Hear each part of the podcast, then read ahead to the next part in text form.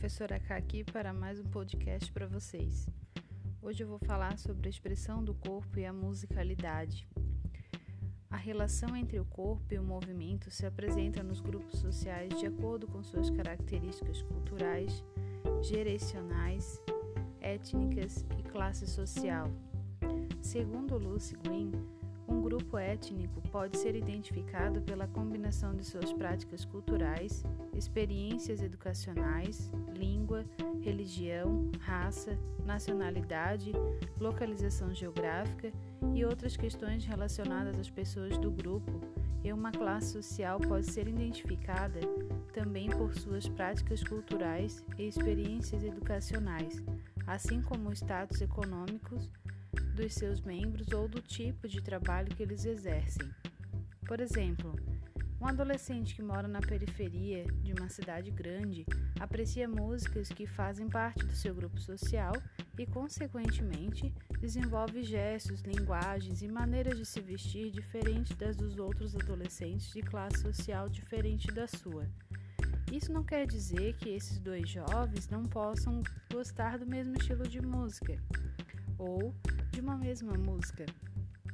Entretanto, a relação que esse universo musical, que inclui outras características do jeito de ser, dependerá do ambiente em que o jovem está inserido, tais como o gosto musical de sua família, as oportunidades musicais que ele tem na sua escola, as práticas culturais no, meio, no seu meio e entre outros.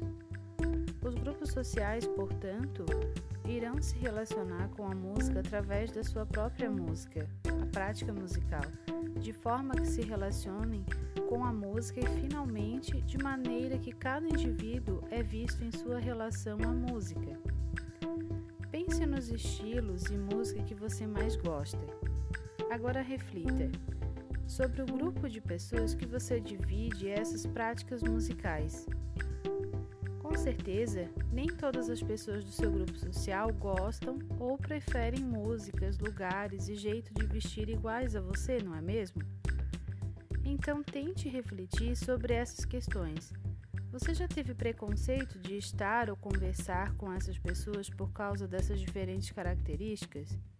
Você já julgou antecipadamente por causa das suas escolhas musicais? As características das pessoas, sejam individuais ou sociais, irão definir a relação entre o corpo e o movimento na música. Em sala de aula, por exemplo, é importante que o professor proporcione estilos e músicas variadas a seus alunos, a fim de que possam conhecer e explorar o seu corpo livremente na música.